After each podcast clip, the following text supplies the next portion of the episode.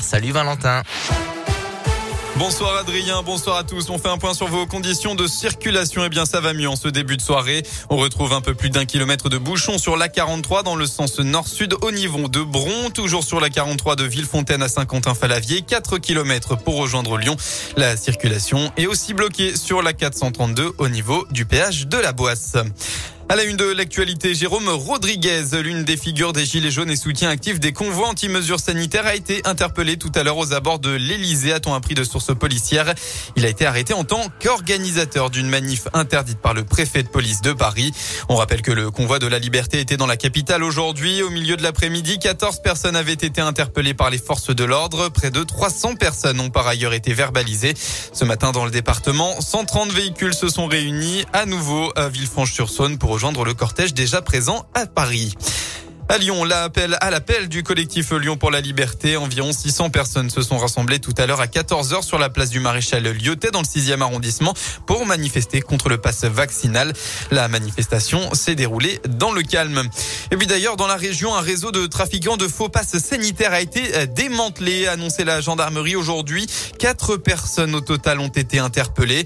Plus de 3000 passes sanitaires ont été générées et vendues ces derniers mois. Hein. Cette filière d'écoulement de faux passes détournés des comptes professionnels de personnel de santé dont le nombre n'a pas été précisé. À Villeurbanne, cela avait été une scène de terreur le samedi 31 août 2019. En plein milieu d'après-midi, un homme armé d'un couteau et d'une fourche de barbecue s'en était pris à des passants une sortie de métro, tuant un jeune homme de 19 ans et blessant huit autres personnes. Le parquet général a finalement requis un non-lieu pour irresponsabilité pénale et une hospitalisation sous contrainte pour l'auteur de la sanglante attaque.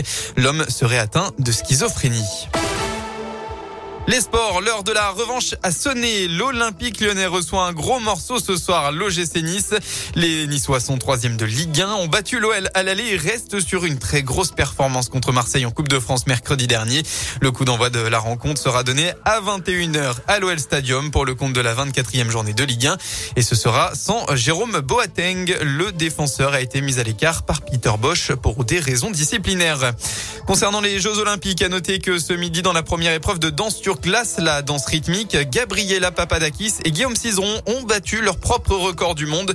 Le duo de la région s'est donc directement placé en tête du classement. Il faudra attendre lundi prochain pour la danse libre. La météo enfin pour votre dimanche dans le Rhône, une suite logique à aujourd'hui, c'est une bonne nouvelle. Le soleil sera de nouveau présent demain partout dans le département. En revanche, le vent va lui se lever en milieu de matinée. Des rafales sont attendues jusqu'à 60 km heure par endroit. Et puis côté Mercure, eh bien, ça augmente. Vous aurez au maximum de votre journée entre 10 et 12 degrés.